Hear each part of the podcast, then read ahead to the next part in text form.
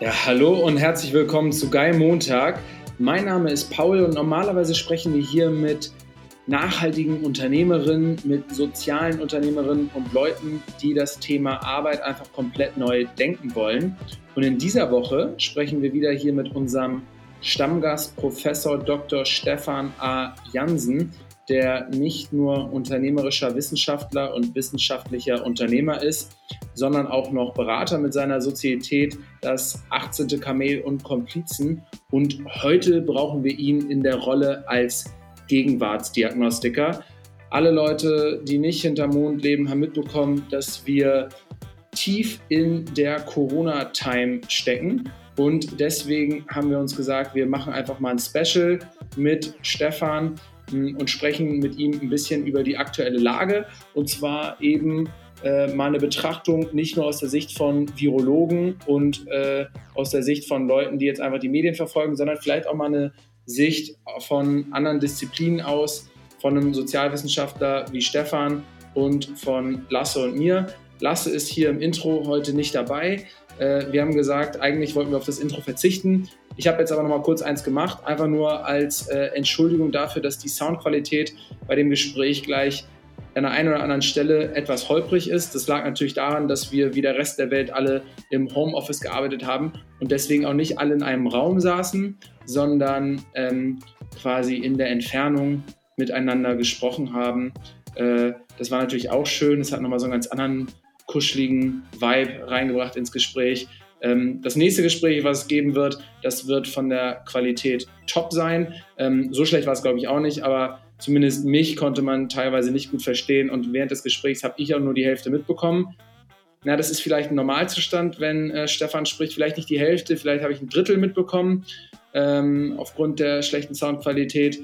Nichtsdestotrotz war eine richtig spannende Folge. Wir haben sozusagen einmal das Coronavirus komplett aus allen Richtungen und Blickwinkeln von verschiedensten Disziplinen auseinandergenommen. Viel Spaß damit.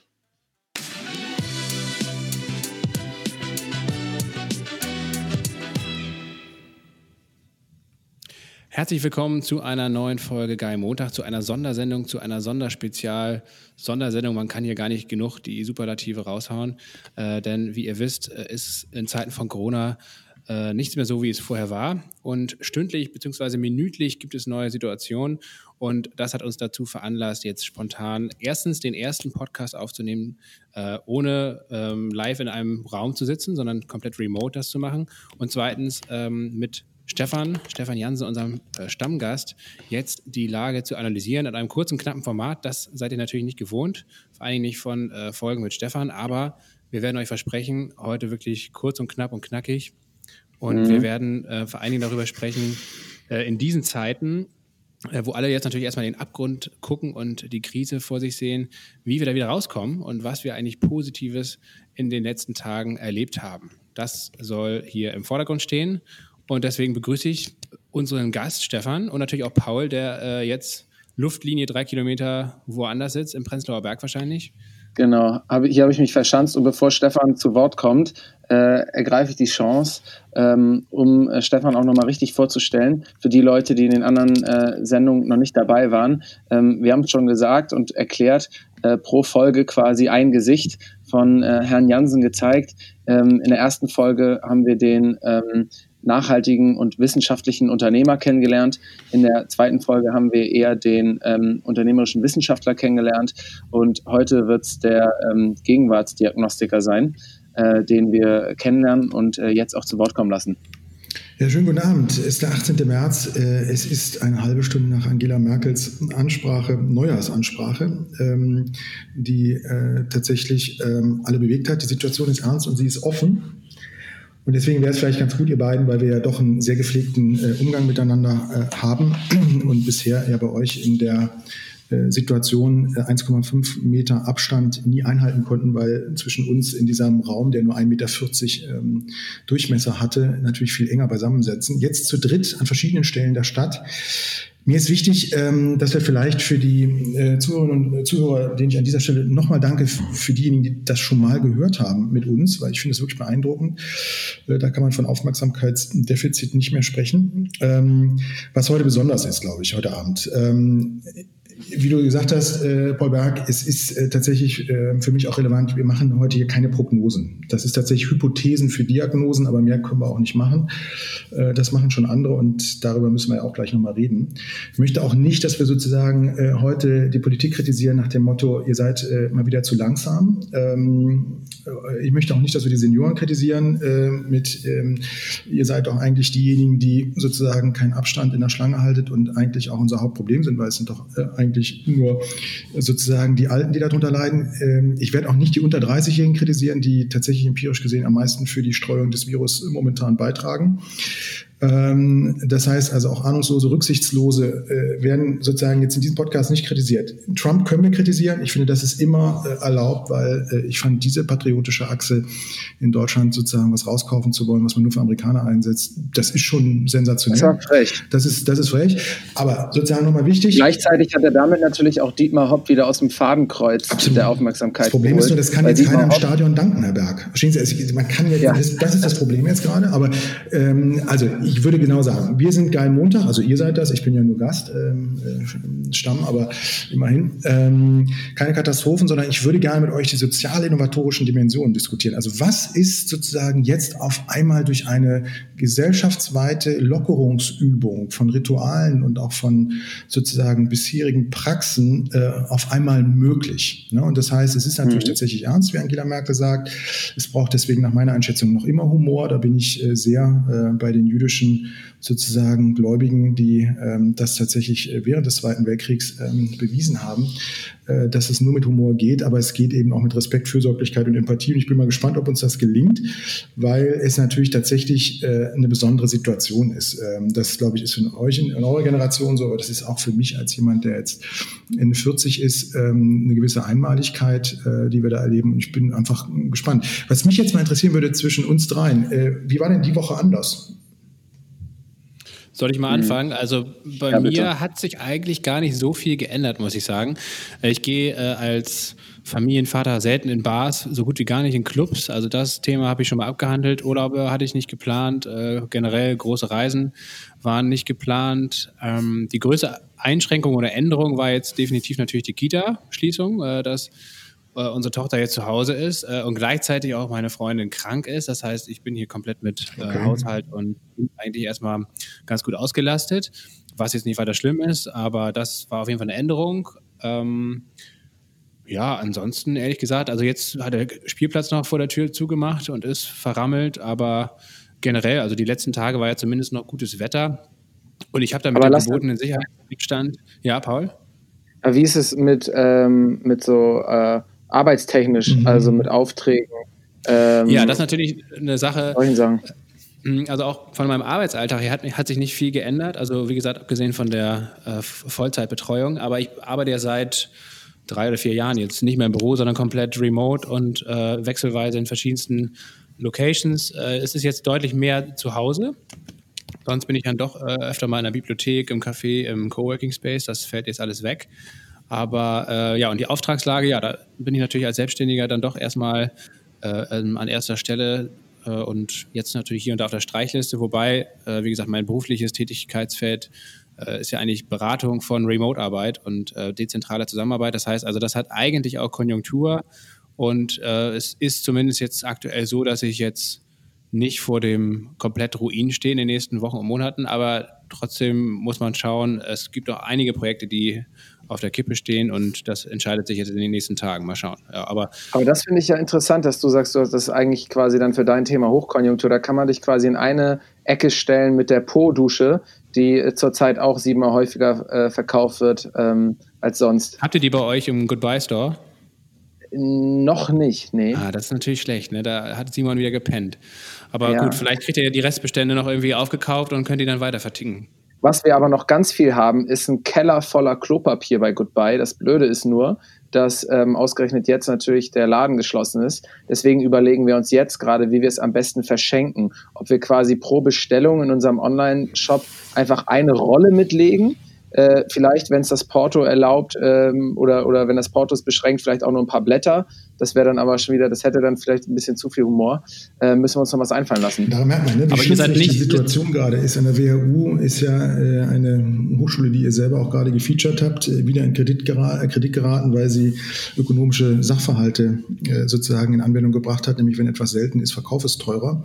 Äh, bei Good Jobs wird es verschenkt ähm, und daran merkt man sozusagen, in was für einem Spannungsfeld wir uns aktuell bewegen, nämlich zwischen Ökonomisierung der Krise und sozusagen Neuerfindung von Solidaritätsgemeinschaften. Mannschaften. Ne?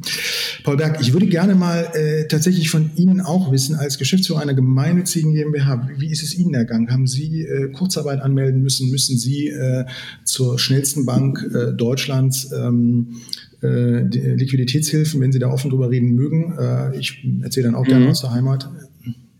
Ja, ich rede sogar so offen drüber, dass ich gestehe, dass die Gemeinnützigkeit äh, hier jetzt nicht ähm, ähm, in, im rechtlichen Rahmen zu 100 Prozent erfüllt ist. Äh, wir sind nämlich bis jetzt eine ganz normale GmbH, ähm, auch wenn wir natürlich äh, der Allgemeinheit äh, auch als äh, normale GmbH nützen. Ähm, ja, bei uns ist es ehrlicherweise so, dass schlagartig mit letzten Freitag allen irgendwie klar wurde, dass wir äh, A ins Homeoffice wandern und ähm, B ähm, unsere Kunden und unsere Partner ähm, nicht mehr erreichen werden. Also das haben wir jetzt diese Woche auch äh, gemerkt. Ähm, wir haben ja irgendwie äh, zehn äh, Kundenberater, äh, die den ganzen Tag telefonieren oder Meetings abhalten und wir erreichen vielleicht 10, 15 Prozent der Leute aktuell. Und wenn wir sie erreichen, dann haben sie meistens gerade äh, gar nicht so viel Lust, ähm, über ihr zukünftiges Recruiting zu reden, sondern machen sich gerade in den Personalabteilungen ähm, andere Gedanken. Ähm, und deswegen ähm, ist es so, dass wir uns ähm, ne, obwohl wir irgendwie, glaube ich, finanziell solide aufgestellt sind, natürlich jetzt schon Gedanken machen müssen, ähm, was passiert, wenn vielleicht mal sechs Monate ähm, oder sieben Monate äh, die Kunden nicht so wirklich ans Telefon gehen oder ähm, nicht über ihr zukünftiges Recruiting reden können. Und ähm, da sprechen wir in der Tat äh, auch schon mit ähm, Banken, ähm, die allerdings auch noch gar nicht so viel wissen, äh, wie wir uns das erhofft hätten. Und ähm, es ist tatsächlich auch so, dass ähm, ich mich das erste Mal in meinem Thema, äh, in meinem Leben mit dem Thema Kurzarbeit überhaupt befasst habe, um zu verstehen, was ist es, was habe ich da für Möglichkeiten, ähm, wann ist es gut, wann ist es vielleicht nicht so gut. Ähm, genau, und was heißt das eigentlich auch äh, für äh, uns Arbeitnehmer, weil ähm, äh, es gibt auch Lohnniveaus, äh, sogar ziemlich viele, äh, bei denen man eben nicht so mit 60 Prozent seines Nettogehalts ähm, zurande kommt. Und ähm, deswegen haben wir uns gar nicht so viel mit unserer normalen Arbeit beschäftigt, aber trotzdem ist jetzt ziemlich viel gelernt in dieser Woche. Hm. Ja, ich glaube, das ist auch so eine neue Ernsthaftigkeit, äh, die, glaube ich, in Berliner Startups, äh, die bisher nur am Kicker äh, sozusagen ernsthaft waren, ähm, eingetreten ist. Also bei mir auch, ihr habt ja mal so einen, so einen komischen Podcast mit mir gemacht, der auch überhaupt nicht abgesprochen war und der hieß dann auch unabgesprochen, wie man 100.000 Dinge gleichzeitig machen kann oder sowas. Ne? Ähm, und das ist ja in guten Zeiten läuft das ja sensationell, weil ein Ball in der Luft ne, hält den nächsten sozusagen auch und die Jonglage funktioniert. Ähm, wenn man das dann sozusagen im Krisenmodus macht, dann ist das tatsächlich wirklich auch anstrengend. Ähm, und äh, also lasse nochmal Kompliment. Also ich muss wirklich sagen, ähm, jetzt in der Beratung und Freiberuflichkeit sozusagen Aufträge zu haben, ist clever. Ähm, das bei mir sind, ähm, also will jetzt nicht über Beträge reden, aber es ist alles bis Ende Mai vollständig abgesagt worden. Das sind äh, Dutzende von Vorträgen und äh, Workshops und Beratungen. Äh, die äh, sozusagen einfach äh, ähm, verschoben wurden natürlich logischerweise erstmal, auch mit großen Unterschiedlichkeiten nationaler Art, wo man so unterwegs war. Nein, das findet auf jeden Fall statt, Herr Jansen, machen Sie sich keine Sorgen. Wir setzen ja alle Teilnehmer Ihres interaktiven Lehrlingforums für die Zukunft der dualen Bildung ähm, zweieinhalb Meter auseinander. Die österreichische Landesregierung war auch immer noch beteiligt, bis dann doch irgendwann eine Absage kam. Also da ist einfach richtig viel weggebrochen. Ähm, bei der Gelegenheit äh, sozusagen, Berlin hat heute einen Vorstoß gemacht, äh, einfach jedem Freiberufler, sogenannten Solo-Unternehmer, äh, 15.000 Euro so zu überweisen. Ähm, das äh, ist in anderen ähm, Ländern, Bundesländern noch äh, nicht so geklärt, aber die Freiberufler und künstlerischen Berufe sind tatsächlich fast durch die Bank weg, ähm, wirklich äh, mit einem Nullumsatz im Quartal 2. Dann mhm. mein zweiter, zweite Tätigkeit, Universität Universitäten. Das ist ganz interessant, weil ich an verschiedenen Universitäten sozusagen unterwegs bin. Alle haben unterschiedliche Hoffnungen, wie Online-Lehre funktionieren kann, um dann so langsam zu merken, na, so richtig ähm, funktioniert das auch nicht. Wir haben uns auch erst 15 Jahre darauf vorbereitet, äh, dass wir das mal einführen werden. Mm, also das Jetzt kommt die große Zeit des Sebastian Truhn. Ja, der hatte heute auch ein sehr, sehr großes Interview in der FAZ tatsächlich in seiner, glaube ich, schönsten Krawatte, äh, die man aus dem Schrank holen kann, wenn man aus dem Silicon Valley kommt. Ähm, genau, Udacity und viele andere werden jetzt sozusagen das ähm, betreiben, was wir dann im nächsten regulären ähm, äh, Podcast zum Thema Bildung, äh, glaube ich, dann wieder kritisieren können, nämlich ähm, wie, wie geht digitale Bildung eigentlich. Aber das ist eigentlich ganz interessant.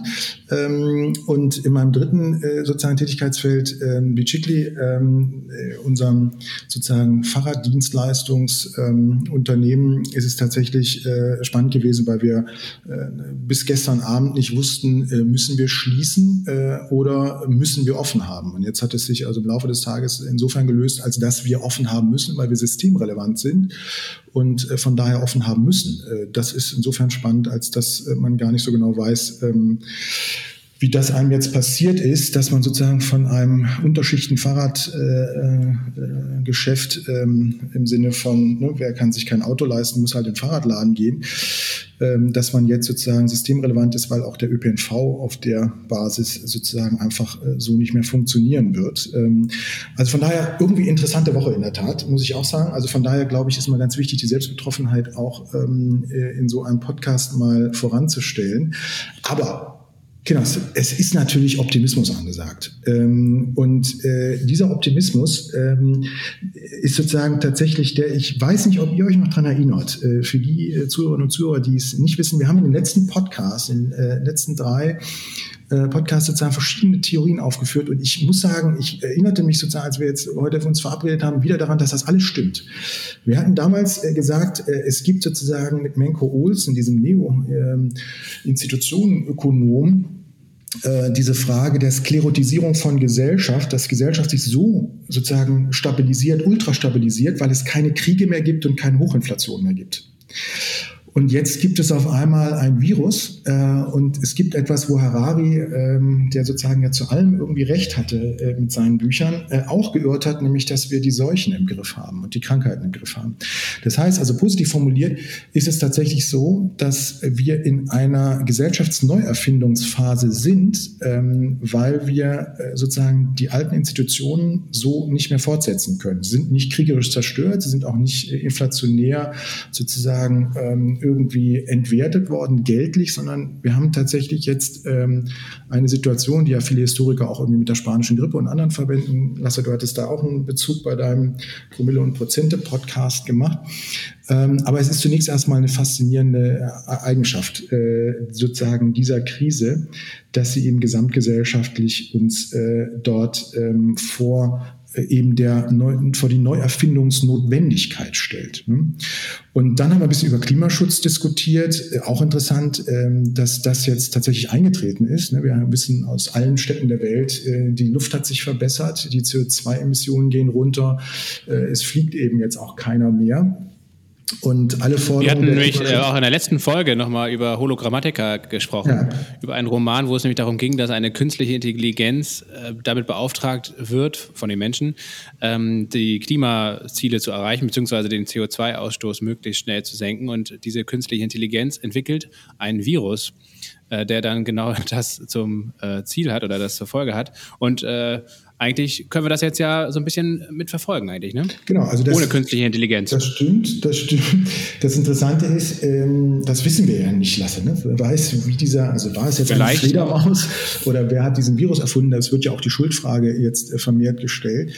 Ähm, aber in der Tat, also Hologrammatika gibt es tatsächlich äh, sensationell. Es ist gerade noch im Buchhandel, der ja auch äh, systemrelevant offen ist, ähm, was ich toll finde äh, ist äh, sozusagen das Nachfolgebuch Cube äh, gerade erschienen, äh, der darauf direkt aufsetzt, äh, sieben Jahre später. Also für alle diejenigen, die die Literaturempfehlung vom letzten Mal schon gelesen haben, es gibt schon das nächste Material, äh, besser als Netflix, weil die können leider die Serie nicht nachproduzieren, weil man dafür soziale Interaktion braucht, körperlicher Art.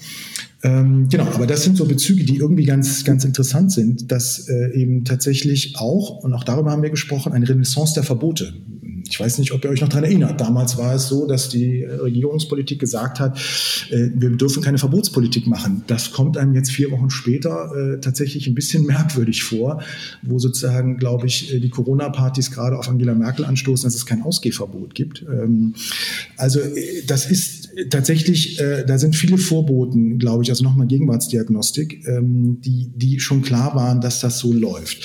Wir können gleich nochmal drüber sprechen, was sozusagen tatsächlich ähm, sich da auch unangenehm entwickelt. Mein Eindruck ist ähm, sozusagen, dass wir jetzt ja mit euch, mit Geil Montag auch eine sozial- und nachhaltigkeitsmotivierte sozusagen Zuhörerschaft haben und auch ähm, Unternehmen und, und äh, so weiter äh, da euch ähm, unterstützen. Und da ist es tatsächlich ganz interessant, diesen Begriff der sozialen Innovation, der jetzt so seit zehn Jahren eine relativ hohe Konjunktur auch hat, ähm, vielleicht wirklich einmal kurz noch theoretisch rückzuerinnern. Ähm, das kam von einem US-Soziologen William Ockburn, der in den 20er Jahren des letzten Jahrhunderts ähm, diese ähm, Social Innovation ähm, als erster wirklich thematisierte. In Deutschland kam das dann durch Wolfgang Zapf eigentlich erst in den 80er Jahren auf. Aber äh, William Ockburn hat im Prinzip sozusagen gesagt, soziale Innovationen werden immer dann notwendig, wenn die Zeit, die zwischen einer ähm, erkannten Krise und ihrer Lösung, zwischen einer erfundenen Innovation, äh, Invention, wie wir sagen, äh, zu einer marktlich relevanten Innovation wird. Diese Zeit ist interessanterweise zu lang. Und zwar wird sie von allen nachträglich zu lang empfunden, äh, aber auch währenddessen schon irgendwie mühsam lang erfunden, äh, empfunden. Und das äh, bezeichnete William Ockburn als sozusagen Cultural Gap, also sozusagen eine, eine Zeitlücke, die kulturell, rituell begründbar ist, warum das so lange dauert. Und das ist beim Klimawandel, haben wir auch darüber gesprochen, dass sozusagen es eben, äh, jeder weiß, es muss was getan werden, aber wir, wir kommen nicht, ne? also diese kollektive Verblödung, wir kommen nicht dazu, sozusagen dieses äh, Thema anzupacken.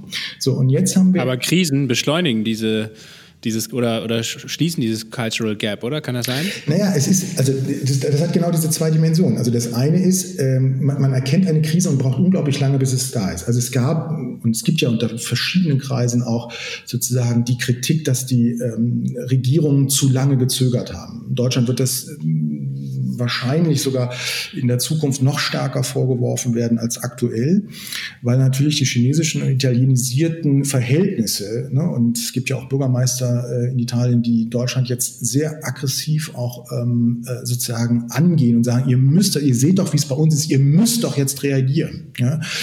Also das heißt sozusagen, die Krise wird erkannt und es dauert zu lange, es hinzubekommen. Und gleichzeitig, Lasse, hast du recht, ist die Krise, ja, das wissen noch ostdeutsche Zuhörer, äh, Not macht erfinderisch, das ist ähm, sozusagen eine Situation, in der man eben tatsächlich sagt, sag mal, das ist jetzt gerade nicht lösbar, dann lösen wir es doch. Also es hat sozusagen dieses, dieses Motivationsmoment. Wir müssen jetzt irgendwie was erfinden in einer Situation, die gerade nicht richtig funktioniert.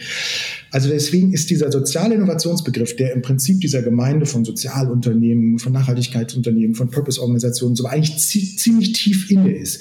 Das ist jetzt die Kompetenz, die gefragt wird. Nochmals, es ist wieder nicht nur die Digitalisierung. Warten wir, bis das Breitband sozusagen in, äh, in Deutschland zusammenbricht, dann sind ganz andere Verhältnisse noch zu erwarten.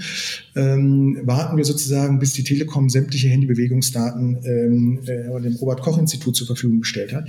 Also das, die Digitalisierung auch hier ist eine, eine Möglichkeit, äh, sozusagen bestimmte soziale Innovationen zu transportieren. Sie schafft natürlich tatsächlich auch die sozialen Distanzen ähm, äh, zu überbrücken äh, auf vir, äh, virenfreie, zumindest äh, medizinisch virenfreie Wege aber sie ist sozusagen eigentlich die Kernkompetenz jetzt, mit der wir ähm, diese Krise sozusagen anpacken können. Ne? Also und ähm, da, das finde ich erstmal äh, spannend, dass wir sozusagen doch eine Reihe von Rückbezügen äh, sozusagen auch zu dem vergangenen Podcast hatten und äh, sich jetzt doch einiges äh, sozusagen ergeben hat, was ähm, tatsächlich, wie, wie du sagst, beschleunigt hat.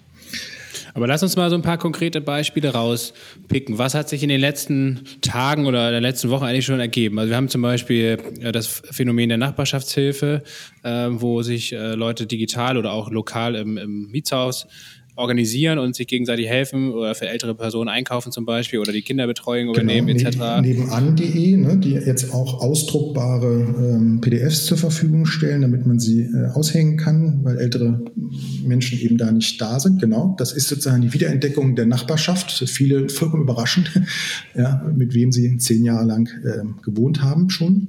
Mhm. Dann haben wir plötzlich äh, ja, digitale Bildungs- zumindest oder den Anfang von digitalen Bildungselementen, wo es also plötzlich jetzt, ähm, ja, also auch die Digitalisierung der Bildung wird, glaube ich, seit Jahren mindestens oder wahrscheinlich schon seit 15 Jahren ähm, diskutiert. Nie ist groß was passiert, außer bei einzelnen Schulen. Jetzt ist plötzlich der Druck da und es wird zumindest, wenn es schon Lernplattformen gibt, werden die jetzt plötzlich genutzt oder es werden auch, selbst die Lehrer empfehlen jetzt plötzlich Tutorials bei YouTube äh, sich anzugucken und mhm. so weiter. Also auch das wahrscheinlich ja, äh, ein Schub. Würde ich auch sagen, da ist ein Schub drin. Die, die Ernüchterung werden wir wahrscheinlich äh, auch noch äh, erleben. Aber es ist in der Tat so, dass man auch da nochmal darauf hinweisen muss, und das wird auch bei Kadicek und ähm, auch bei unserer Digitalministerin ähm, äh, Dorothea Bär sozusagen schon herausgehoben. Und das ist tatsächlich auch ein empirischer Befund. Ähm, digitale Bildung ähm, verschärft ähm, sozusagen Herkunftsungleichheit.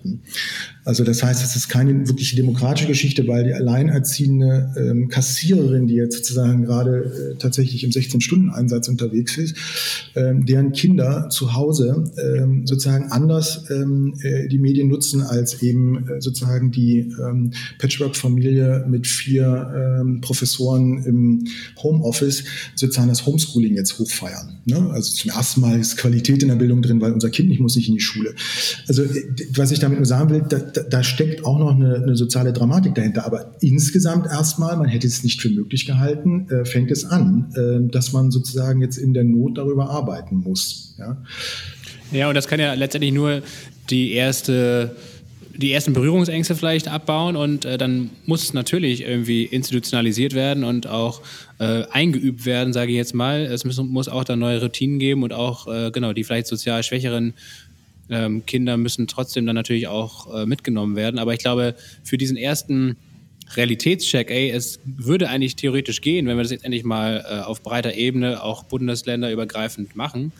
Ähm, ich glaube, der wird jetzt gezwungenermaßen ja eigentlich angetreten. Absolut. Ich hatte ja so ein Konkurrenzformat von euch, das hat nicht so eine hohe Reichweite, aber Deutschlandfunk Kultur, äh, wo ich zwei Stunden lang mit der äh, Vorsitzenden des ähm, Philologenverbandes, ja, das ist die ähm, Gewerkschaft für äh, äh, Gymnasiallehrer und Gymnasiallehrerinnen diskutieren durfte. Und da hatte ich jetzt mit meiner These, dass die Digitalisierung der Bildung sozusagen die Vermittlungsleistung wirklich deutlich besser leisten könnte und damit die Präsenzzeit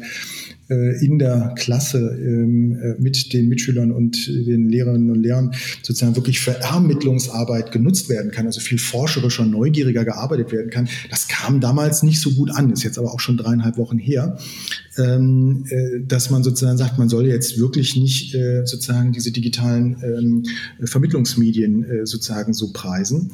Und jetzt kommt es eben. Und wir werden, wir haben einen Live-Test. Also wir werden, meine These ist, wir haben unterschiedliche Kognitionstypen von Kindern und äh, deswegen werden manche damit gut zurechtkommen, andere werden damit nicht so gut zurechtkommen. Und genau diese Vielfalt müssen wir einüben. Und jetzt haben wir halt mal ein Rebalbeispiel.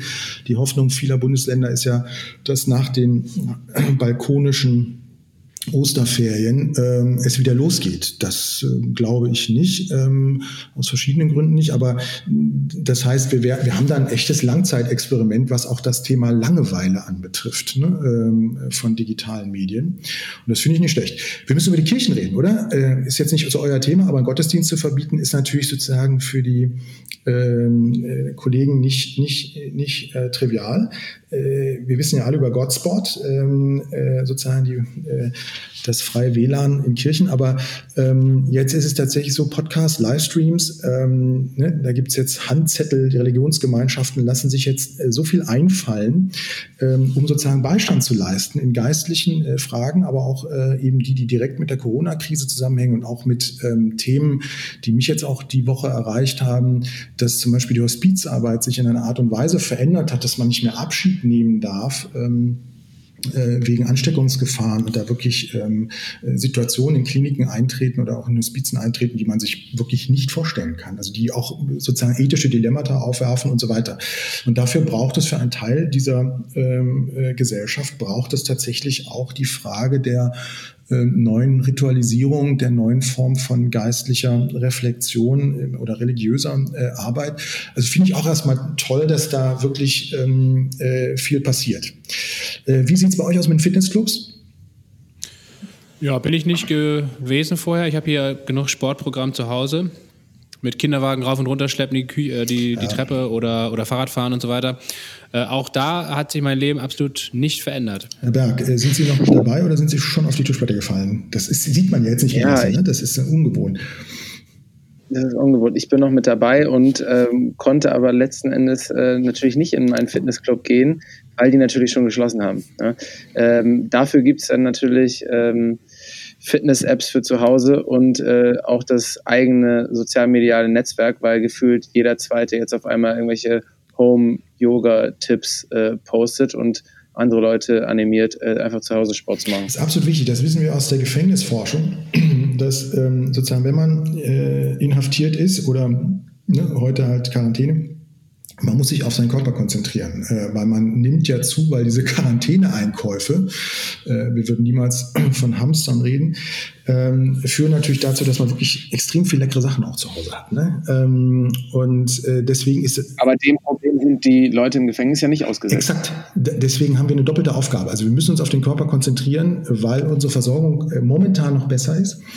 Und äh, deswegen, also Renaissance des Körpers, äh, gerade für diese Fitnessclub-Junkies natürlich ein Riesending. Für mich übrigens auch vollkommen unverständlich, weil ich bin ja ähm, sozusagen Meditations-Langstreckenfahrer ähm, und hatte ja deswegen am Sonntag auch den Podcast äh, abgesagt, ähm, weil ich tatsächlich einfach diesen wahnsinnig tollen äh, Tag genutzt habe, um einmal wieder sozusagen komplett mich mit dem vertraut zu machen, was man Frühling nennt.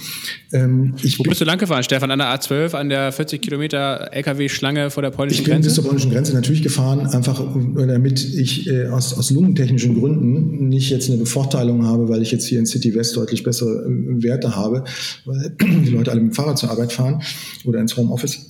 Da ist sozusagen die Situation tatsächlich die, äh, ich habe mir die äh, Schwilo-Wannsee-Runde gegönnt, also jeder, der sozusagen äh, nicht aus Berlin kommt, der meistbefahrenste Radweg Deutschlands äh, ist. Und der Schwilo-See, muss man auch sagen, der Schicksalssee der SPD. Ja, da ist auch äh, Albert Einstein groß geworden und so weiter. Also da kann man eine Menge erzählen in diesem Schwilosee. Ähm, auf jeden Fall ging es nur darum, das ist der meistbefahrenste Radweg. Die Punchline musst du mir einmal lassen. Äh, bei Strava gemessen. Das heißt, äh, man fährt zwischen Berlin und Potsdam äh, auf dem Kronprinzessinnenweg. Und das ist, das ist ein Träumchen. Also wie dem auch sei, auf jeden Fall Fitnessclubs sind jetzt sozial eben anders gelöst, äh, wie Paul Berg das auch gesagt hat. Ähm, tatsächlich Alba Berlin macht jetzt auch so Fitness Runden, ähm, Tutorials und so weiter. Und wie ihr mitbekommen habt, ähm, wahrscheinlich, ähm, na, äh, Väter haben am Wochenende Zeit für ihre Töchter. Es gibt keine Bundesliga mehr. Äh, und die deutsche Nationalmannschaft hat heute auch eine Spende gemacht, weil sie irgendwie auch gemerkt haben, so ganz geschmeidig lief das jetzt nicht mit, den, ähm, mit dem deutschen Fußball. Glücklicherweise wird wahrscheinlich durch die jetzige aktuelle Situation ja die Gerichtssprechung oder die Rechtsprechung sozusagen zu der Vergabe der Weltmeisterschaft äh, bei unserem DFB äh, verjähren. Also es gibt schon lustige Dinge, aber Sport ist tatsächlich eine relativ zentrale Geschichte und ich kann nur allen sagen, äh, Bewegung ist äh, tatsächlich antidepressiv ähm, und äh, eben tatsächlich auch ähm, notwendig, damit man ein Homeoffice durchhält. Ähm, und es ist noch nicht verboten, das muss man, glaube ich, auch nochmal ganz klar betonen. Äh, also man sollte sich sicherlich jetzt nicht äh, ständig im Park voll geschwitzt umarmen oder Crossfit machen gemeinsam, aber ich glaube, so bestimmte Sachen, die man alleine macht und mit äh, bestimmtem Sicherheitsabstand, die kann man auch bei diesem Wetter gerade draußen machen, guten Gewissens. Ja. Und äh, man muss jetzt nicht 24 Stunden am Stück komplett zu Hause sein. Liebe Autofahrer, äh, die Straßenverkehrsordnung wurde jetzt neu eingesetzt. Ihr müsst mehr Platz einräumen, wenn ihr einen Radfahrer überholen wollt. Und das ist interessanterweise auch 1,50 Meter. ja, ähm, also auch bei Cabrio-Fahrern bitte das einhalten. Das ist aber ein guter, guter Stichpunkt, also Mobilität, wie sich Mobilität verändert. Kurzfristig können wir ja sehen, dass äh, zumindest die Luftfahrtbranche keine so rosigen Zeiten hat und dementsprechend aber zumindest der CO2-Ausstoß sinkt. Ähm, paradoxerweise ist aber auf der anderen Seite dann der ÖPNV und auch die Bahn, äh, was ja eigentlich klimamäßig sehr sinnvoller Verkehr ist, äh, stark gebeutelt und die Leute steigen entweder aus Fahrrad um, was gut ist, oder aus Auto, was weniger gut ist, was aber, glaube ich, doch sehr viel gemacht wird. Also da habe ich noch keine klare Meinung, inwieweit sich die Corona-Geschichte irgendwie auf eine nachhaltigere Mobilität auswirken könnte. Stefan, was meinst du dazu? Ja, das ist natürlich jetzt eines meiner äh, Leib- und Magenthemen. Ähm, also was wir feststellen ist, äh, Uber ähm, holt die Roller rein. Ähm, weil man natürlich bei 18 Grad auch nicht mehr mit Handschuhen fährt. Äh, die Sharing-Fahrzeugflotten funktionieren natürlich alle nicht, ähm, weil sie nicht desinfiziert sind. Ähm, wie gesagt, wir haben die Debatten, wann trocknet der Virus aus, sind es acht Stunden oder 24 Tage. Virologen in Deutschland erforschen das noch. Äh, spricht sozusagen eine Menge dafür, dass es ähm, eben doch eher acht Stunden sind. Aber nichtsdestotrotz, Sharing-Systeme funktionieren in der Form nicht. Das private Auto wird tatsächlich jetzt ab und an genommen das hat natürlich auch was damit zu tun, dass äh, der deutsche SUV-Fahrer ist und die Einkäufe da besser funktionieren als mit den Lastenrädern. Die waren nicht auf Quarantäne-Einkäufe ausgerichtet. Also man muss tatsächlich nein, sagen. Nein, nein, nein, du hast aber meinen mein Hamster-Einkauf bei der Bio-Company am Montag nicht gesehen, Stefan. Also das waren mindestens. Ach, da gab es aber, glaube ich, diese Post äh, äh, drüber, dass äh, sozusagen Hamster-Einkäufe in Bioläden wirklich äh, äh, ganz, ganz schlimm sind, vor allem mit so extrem coolen Lastenrädern. Das, ja, da ja, kommt stimmt. Ich konnte sie aber noch, äh, ich konnte sie aber noch persönlich raustragen. Also von daher so groß gehamstert war es gar nicht. Es war ein normaler Wocheneinkauf. Äh, da lege ich meine Hand für, für ins Feuer jetzt. Ja, ja, klar. Das, man sollte das auch wirklich ähm, äh, sozusagen dokumentieren, weil das ist natürlich auch, über diese Paradoxie müssen wir gleich auch nochmal sprechen. Also, ähm, weil natürlich, was ist ein Hamstereinkauf und was nicht? Ähm, mhm. Ich würde sagen, es, äh, hat Angie ja auch gerade schon kommentiert. Sie hat gesagt, Vorräte ist cool, Klammer auf, sollte man sowieso machen, Klammer zu. Finde ich auch gut, dass sie es uns jetzt auch mal sagt. Äh, bloß Hamstern ist uncool. Ja, und die, und die Frage ist halt, wann ist es Hamstern? Ne? Also, weil ja. äh, es kann ja sein, dass manche Leute auch wirklich Verdauungsprobleme bekommen. Also nicht wenige haben Magenschmerzen. Mein Schneider beispielsweise erzählte mir also, äh, dass er ähm, wirklich psychisch einfach eine starke Belastung durch diese Krise und durch dieses Unklare sozusagen hat und deswegen einfach Magenprobleme hat. Also wie dem auch sei. Das ist, das ist eine soziale Ächtung, ähm, die schnell funktioniert. Die meisten Leute machen es heimlich oder gehen halt fünfmal einkaufen, weil Homeoffice macht es möglich. Also da, da, aber Fakt ist, ähm, dass sozusagen unter 30-Jährige aufgrund von Lieferando und äh, fehlenden Kochkünsten in der Regel ohnehin unterversorgt waren. Von daher ist das wahrscheinlich jetzt einfach so, wie Angela Merkel das sagt, ähm, im Hinblick auf die schwäbische Hausfrau, wir müssen alles irgendwie haushalten. Ne? So, aber die, die, die Konstellation in der Mobilität ist eben tatsächlich die, ähm, dass die Lieferdienste massiv äh, zugenommen haben. Das heißt, die Verkehre haben sich auf der Straße verändert. Ähm, äh, also Getränkelieferanten und so weiter. Und das sage ich ja, dass es durchaus auch äh, sinnvoll ist, dass man sich bestimmte Güter wie eben ähm, Getränke, ähm, Katzenstreu und andere großvolumige Geschichten äh, tatsächlich äh, ausfahren äh, lässt oder zuliefern lässt. Ähm, weil man damit sozusagen eben 400 Fahrten zum Getränkeladen spart, äh, wenn der Getränkeladen 400 Leute abfährt.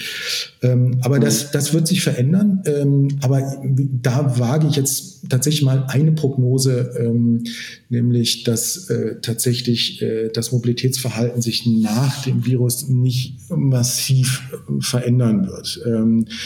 Aber das wird man sehen. Also wenn man jetzt festgestellt hat, dass es doch wirklich angenehmer ist, eine Telefonkonferenz zu bestehen, der Hintergrund äh, bei der Übertragung ist so getuned, dass man es auch einem nicht mehr peinlich ist, wie es jetzt manchmal noch passiert.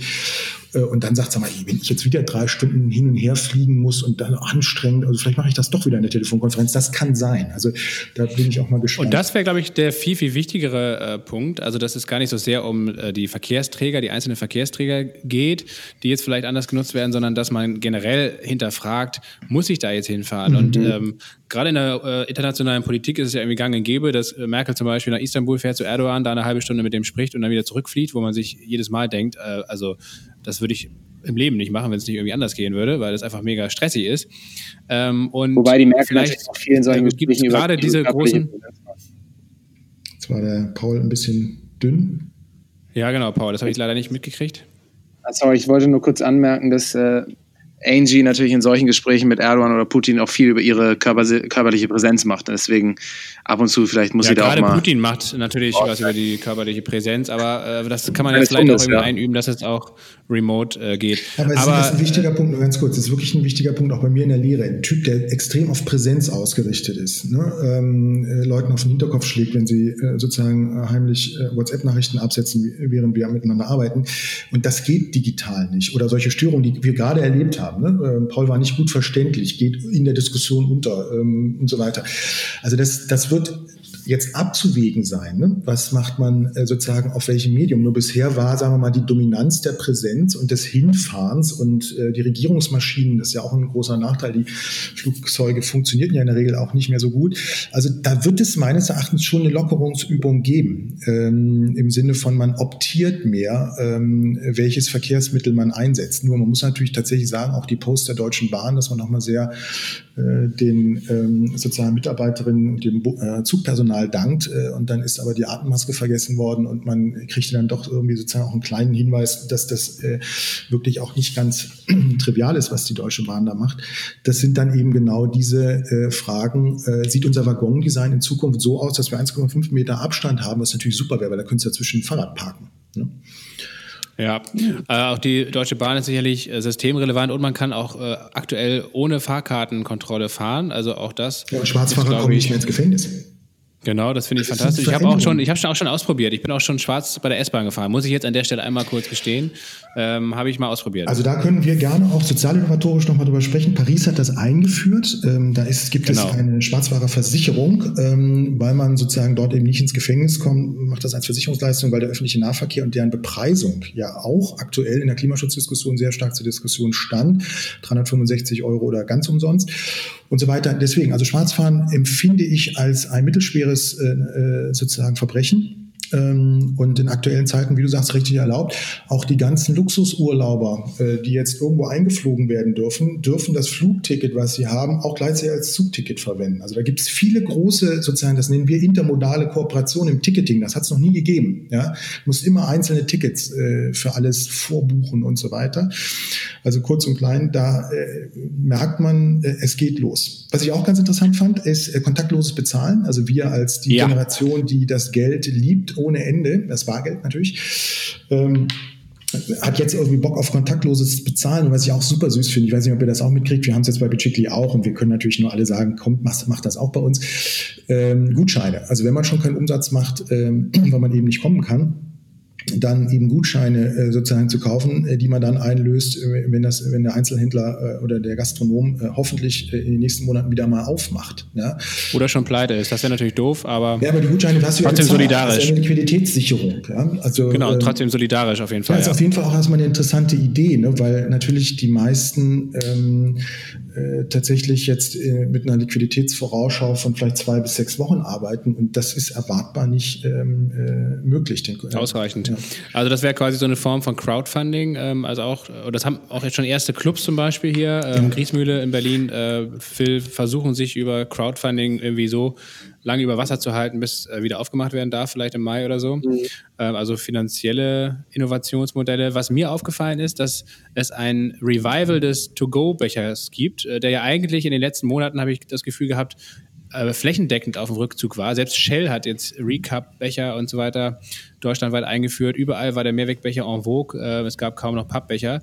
In manchen Cafés wurden die überhaupt nicht mehr angeboten. Jetzt wird alles in Pappbechern angeboten und äh, auch die Restaurants, die noch irgendwie von 6 bis 18 Uhr aufhaben dürfen, ähm, geben auch alles in Plastikbecher, äh, in Plastik ähm, und Tellern und so weiter raus. Das ist zum Glück nur eine Momentaufnahme eigentlich. Ne? Ja, das ist eine ja. interessante Frage. Unser Star-Virologe äh, Christian Drosten hat äh, ja immer sehr schöne, sozusagen NDR-taugliche Kurzformeln. Und die Kurzformel war, geht raus und trinkt Flaschenbier. Das haben tatsächlich jetzt relativ viele gemacht auch. Das Flaschenbier hat natürlich einen sensationellen Vorteil, dass es nicht in der sozusagen viral durchaus interessanten gastronomischen Spüllogik verbleibt. Ähm, und äh, das wird eine Sensibilisierung sein, die sich, glaube ich, auch durchhalten wird. Da würde ich nur sagen, da ist das Fußpilz ähm, ja sozusagen einfach, ne, also eure Generation weiß das. Äh, meine Elterngeneration sagt immer noch, natürlich, selbstverständlich hätte ich gerne noch ein vernünftiges Glas zu meinem Bier. So, also deswegen ist tatsächlich so, ob es jetzt der to sicher sein muss oder nicht. Nachhaltigkeitsgesichtspunkte, ich kann wärmstens empfehlen, auch bei Bicicli erhältlich, äh, der äh, Kaffeeform äh, aus Kaffeepulver recycelter sozusagen äh, Mac und, und auch noch Espresso-Tasten und so weiter. Also man kann äh, auch nach wie vor seine eigenen Sachen mitnehmen.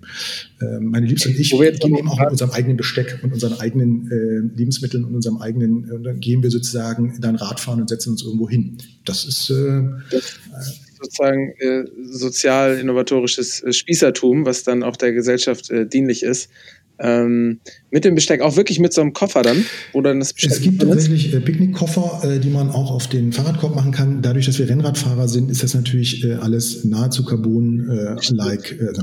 Nein, es ist tatsächlich, es ja. kriegt eine Spießigkeit, weil natürlich auch, äh, ich sag mal so, der ähm, äh, Camper, der weiß das, wenn der in Urlaub fährt, dann hat er sein gesamtes Zuhause quasi simuliert dabei. Ne? Und, äh, Aber ich sage mal, Spießigkeit ist ja dann irgendwie legitim und wird ja dann irgendwann cool, wenn sie ähm, moralisch irgendwie begründet ist oder? Ja, in eurer Generation also ist das so. Also sozusagen, es gibt so ein Retro-Ding, ja. Äh, wir haben das schon immer gemacht, ihr findet es cool, weil es jetzt nachhaltig ist. Das stimmt, ist so.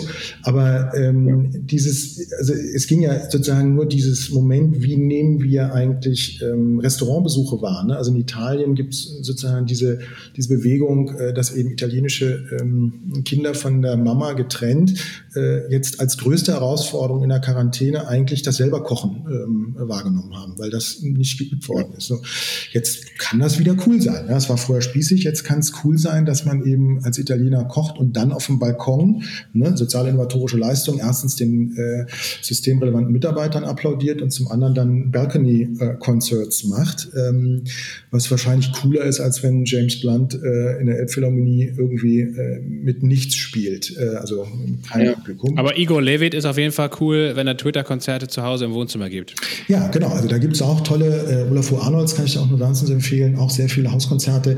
Und da kommt natürlich auch der Begriff, äh, meine Liebste und ich hatten das sozusagen am Samstag auch in der Küche. Wir haben einfach Hausmusik gehört. Ne? Und das ist ja eine alte Tradition der auch Hausmusik, ähm, dass man das eben zu Hause macht. Ähm, und das sind schon natürlich ähm, Partys, die der Nachbar auch akzeptieren muss der aber sehr wir waren ja gerade ja. ja. wir waren ja gerade beim äh, solidarischen Bezahlen mhm. äh, quasi beim bargeldlosen Bezahlen. Ähm, was ich beim Stichwort äh, Bezahlen noch interessant fand, war ähm, die Tatsache, dass ähm, ziemlich viele Online-Medien, und das ist jetzt so ein bisschen ein kleines Bashing vielleicht, ähm, Corona-Artikel, also äh, sozusagen Beiträge mit äh, Corona-Bezug hinter einer Paywall ähm, verschanzt hatten und quasi äh, so ein bisschen mit der Angst ähm, um den Virus ähm, letzten Endes in ihre ähm, in ihr Bezahlareal äh, locken wollten. Ähm, wiederum auf der anderen Seite aber ähm, eine ziemlich positive Sache war, äh, dass, äh, wie ich finde, erstens die Medien eigentlich ähm, relativ ausgewogen und finde ich auch besonnen berichtet haben und das erste Mal auch bei ähm, irgendeinem Thema relativ kurzfristig so Fake News Wellen eigentlich abgefedert haben, ähm, wie zum Beispiel diese Nachricht, ähm, diese Sprachnachricht, die rumging zum Ibuprofen. Wobei wo, das jetzt ähm, die WHO ein paar Tage später bestätigt, ja, offiziell. Ja, wobei die Wobei, wobei sie aber nicht bestätigt hat, äh, dass die Uni Wien gesagt hm. hatte, nee, dass das es nicht. Safe, aber den, den, den Befund, äh, der wird bestätigt und das ist ja das Wesentliche. Aber in dem Sinne hat ja sozusagen dann auch, haben die Medien ja ihre ähm, Fake News ähm, äh, Reklame quasi auch nochmal reklamiert. Und äh, dazu gehört ja auch ein bisschen was, dass man das irgendwie ja. dann zeitnah äh, umsetzen kann. Das hat, das hat, tatsächlich eine Dimension. Also der Journalismus hat sich selbst ähm, auch ein bisschen gefeiert dafür. Also so ne, die Zeit, ähm, sozusagen Leitartikel, ähm, wir machen eine gute Arbeit, Populisten haben keine Chance mehr, Fake News sind vorbei. Das fand ich jetzt erstmal auch eine sehr ähm, tapfere Selbstbeschreibung einer tatsächlich, glaube ich, ähm, auch für mich als äh, wirklich ähm, Heavy User äh, sozusagen beobachtbaren Qualitätssteigerung. Es ist natürlich das, was Ray Kurzweil beschreibt als Singularität. Ne? Also wir haben sozusagen wirklich eine monothematische äh, Fokussierung mit verschiedensten ähm, Versionierungen jetzt, ne? also Live-Ticker und äh, sozusagen verschiedensten ähm, Schwerpunktsetzungen und so weiter. Ich finde aber auch, dass der Journalismus in Deutschland ähm, äh, zumindest eine ganz gute Figur macht. Ähm, äh, auf der anderen Seite natürlich auch, ähm, äh, also man merkt das beim, bei der Süddeutschen Zeitung und auch anderen, da kommen jetzt Stichwort Paywall auch so kurze Hinweise, die man sonst nur von Podcasts kennt, äh, dass es doch gut wäre, wenn man vielleicht noch eine Unterstützung bekäme, auch weil die redaktionelle Arbeit doch sehr, sehr aufwendig sei und ähm, sehr teuer sei. Und ähm, dass eben genau diese moralische Frage, was kommt hinter eine Paywall und was gehört sozusagen als öffentliche Information auch ähm, rein, dass das auch die Geschäftsmodelle momentan ähm, etwas in Schwingung bringt, äh, was den Mediensektor anbetrifft. Was äh, interessanterweise in der Wissenschaft, das wäre ja sozusagen die zweite auch ähm, Korrektur, wenn ihr über Fake News und so weiter äh, da sprecht, Wissenschaft hat halt momentan wirklich ähm, das äh, Dilemma, dass sie zum einen sozusagen in die Politikberatung sehr massiv äh, eingebunden ist, also zumindest bestimmte äh, Gruppierungen äh, aktuell und da gab es ja auch den Konflikt sozusagen, sind jetzt die Virologen schuld, ähm, dass äh, man so spät entschieden hat oder nicht. Also da gibt es ja zwischen Vizekanzlern und ähm, Virologen interessante äh, Verhältnisfragen, äh, wie sich Politikberatung aus der Wissenschaft und ähm, politische Entscheidung zueinander verhält. Ähm, das andere Drama der Wissenschaft ist natürlich, es ist ein neuartiges Virus und ähm, das Neuartige liegt eben daran, dass wir darüber noch nicht viel wissen. Ähm, auch in Heinsberg sozusagen die Befunde, dass manche jetzt schwächer riechen oder schwächer schmecken können, das ist ja erstmal sozusagen ein erster empirischer Befund aus, ich glaube, 100 Kloschüsseln ähm, und äh, Teilnehmern sozusagen dann genetisches Material zu ermitteln und so weiter. Das dauert ähm, und da gibt es keine Eindeutigkeit und äh, die Wissenschaft ist da tatsächlich dann in der gewissen Weise auch überfordert und wenn Medien dann bestimmte Wissenschaftler nach vorne stellen, dann ist das innerhalb der wissenschaftlichen Community natürlich immer ein Riesenproblem. Äh, und auf der anderen Seite äh, merkt man dann eben auch, zumindest am Anfang, ich weiß nicht, ob ihr das so ein bisschen mitverfolgt habt, als Angela Merkel sich das erste Mal selbst geäußert hat, waren es ja sofort 60 bis 70 Prozent Infizierte, was exakt die Zahl war des äh, Präsidenten des Robert-Koch-Institutes, der jetzt sagt, es werden 10 Millionen sein. Wenn ich jetzt richtig rechnen kann, stimmt da irgendwas nicht zusammen. Also das heißt, diese Zahlen und diese Jonglage, die mit den Zahlen betrieben wird, John Hopkins äh, versus. Ähm, Aber es geht auch um den Zeitraum, ne? Da geht es um also Zeiträume, erste, genau. Ja. Aber das ist so komplex. Also was wissen wir über sozusagen ähm, Verdopplungsgeschwindigkeiten? Wer äh, hat in Mathematik noch aufgepasst und weiß, was eine Exponentialkurve wirklich ist? Ähm, und, äh, und so weiter. Und diese Komplexität mit den, welche Dunkelziffern gibt es? Was sind die Relationierungen der Raten? Warum sterben am Tag 2500 Deutsche ähm, und in einer Woche oder in der gesamten Corona noch nicht mal 100 ähm, davon, die vielleicht auch zugeschrieben werden können. Und diese sozusagen Scheinobjektivität, über die hatten wir auch im letzten ähm, Podcast sozusagen gesprochen, was ist eigentlich Wirklichkeit? Das gibt es nicht. Ne? Und deswegen ist eben tatsächlich die Frage der Länge, ähm, der Immunität, ähm, da ist fast nichts sozusagen klar. Und die Impfstoffe werden sozusagen jetzt in einer Geschwindigkeit gehandelt, äh, wann die sozusagen äh, stattfinden und, und, und, und geprobt werden und so weiter.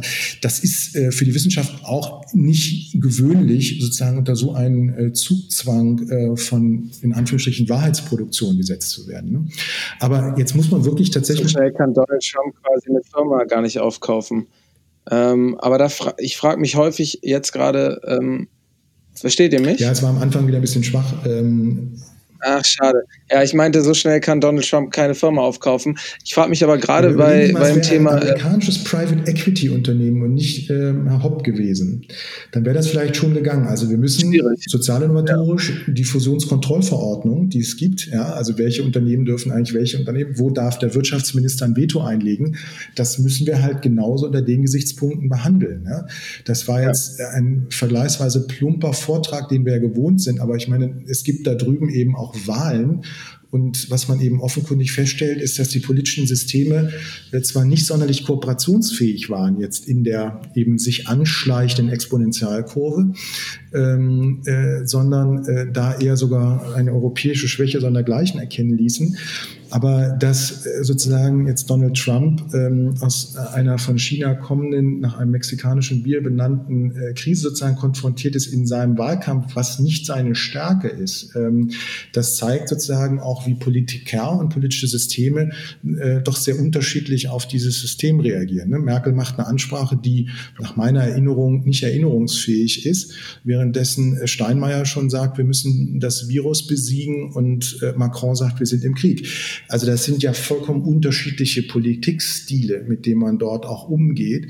Und so reagiert eben eine Gesamtgesellschaft in dieser Gewaltenkontrolle auch sehr unterschiedlich. Also das finde ich schon spannend. Also Deutschland hat eine vergleichsweise ähm, sozusagen elegante Nüchternheit, das auszuhalten, was es ihm gerade passiert. Ähm, und, äh, das finde ich aber auch sehr angenehm und angemessen, muss ich ganz ehrlich sagen. Also wenn ich mir jetzt vorstelle, in Frankreich äh, mir für jeden Supermarkteinkauf irgendwelche Dokumente runterzuladen oder Formulare, um diese Ausgangssperre zu umgehen und auch die Wortwahl von Macron ist nicht unbedingt meine. Also da muss man sagen, auch wenn ich Merkel nie gewählt habe und sie auch nie wählen würde, ähm, da bin ich trotzdem froh, äh, dass sie dann letztendlich da bei uns die Führung übernimmt und eben nicht äh, ein Macron zum Beispiel. Ja, also wie ja, gesagt, die Urteile müssen hinter Historiker übernehmen, weil ich, ich könnte mir sozusagen vorstellen, dass die Bundesregierungskritik ähm, mit den steigenden infizierten Zahlen ähm, äh, auch exponentiell zunimmt. Und ob das gerecht ist oder nicht, ist wirklich erstmal ungeklärt.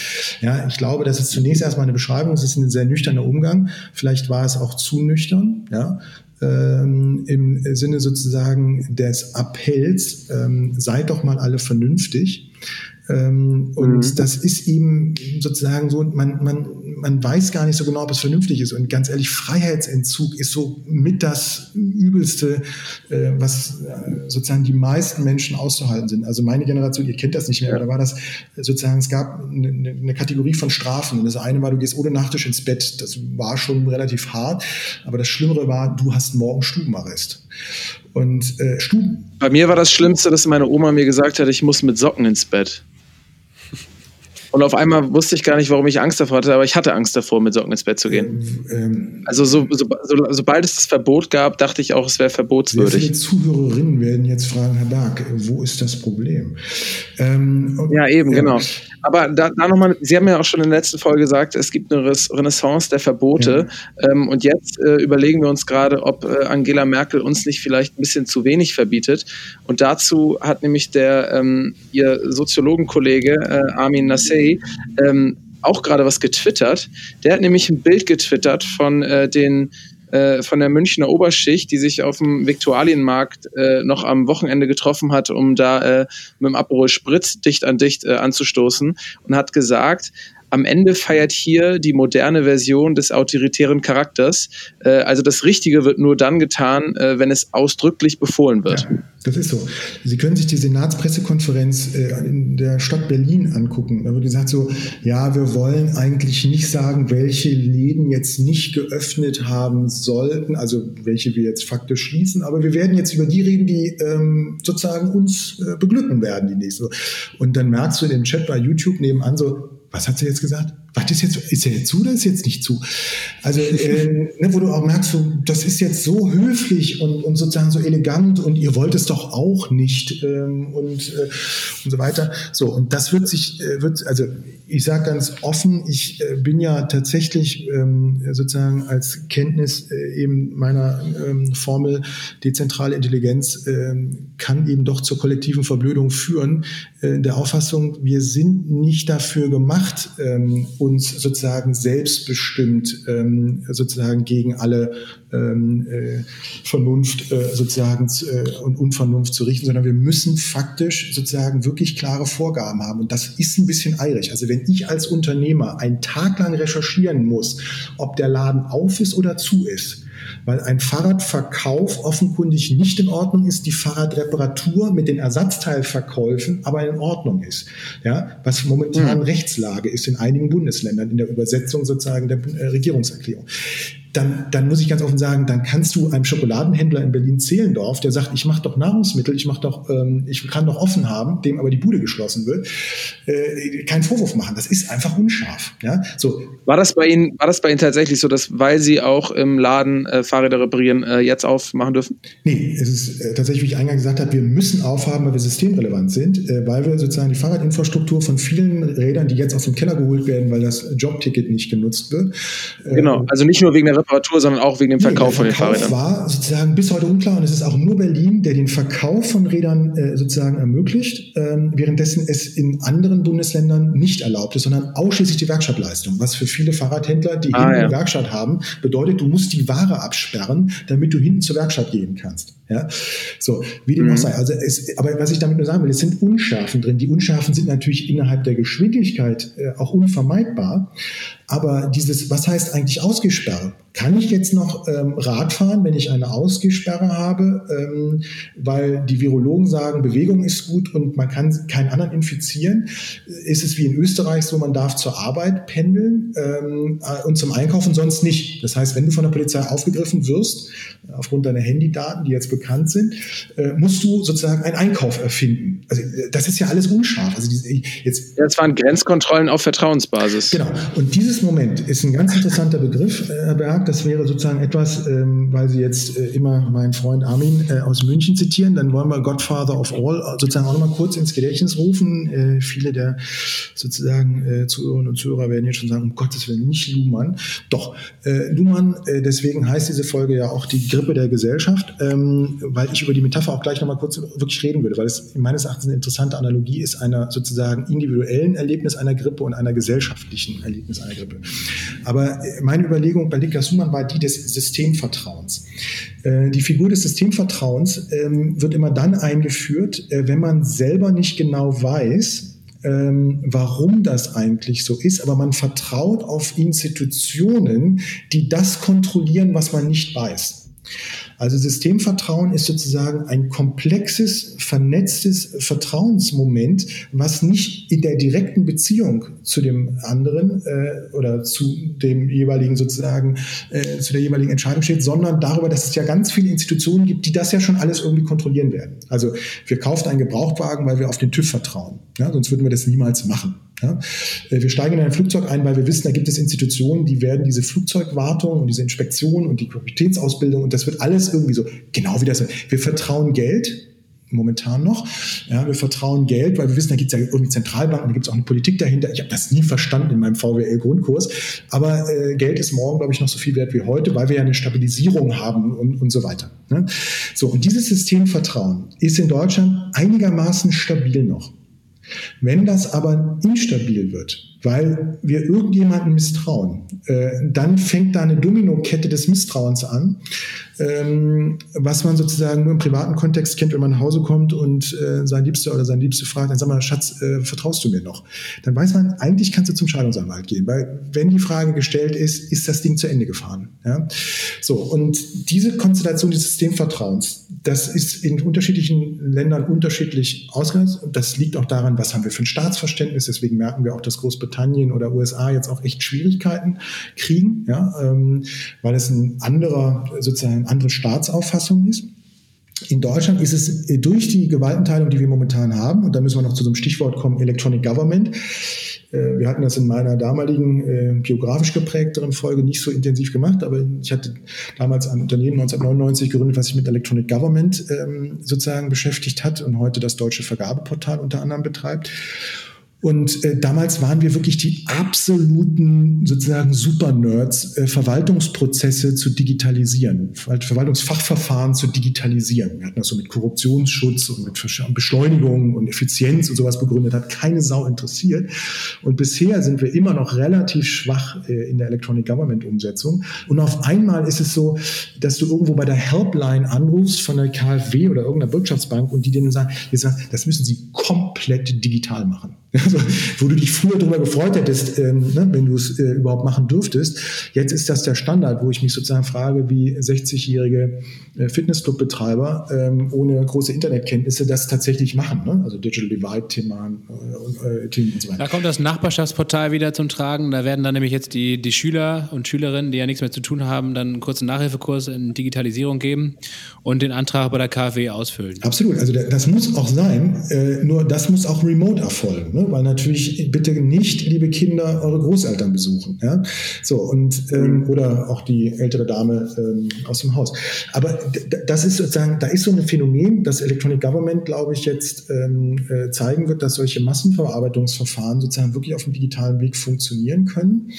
Und äh, das sozusagen trägt dann auch natürlich zu einem Systemvertrauen bei, weil wenn du jetzt bei der KfW länger hältst, und ich muss wirklich mal sagen, also äh, ich hatte heute, ich weiß nicht, Herr Berg, wie es bei Ihnen war, aber ich hatte heute bei den ganzen Helplines, äh, die ich angerufen hatte, ungefähr ein, ich würde sagen, ein Zehntel der deutschen Telekom-Helpline, nur wenn man mal irgendwie fragt, äh, ob die Telefonnummer äh, umgeleitet werden kann.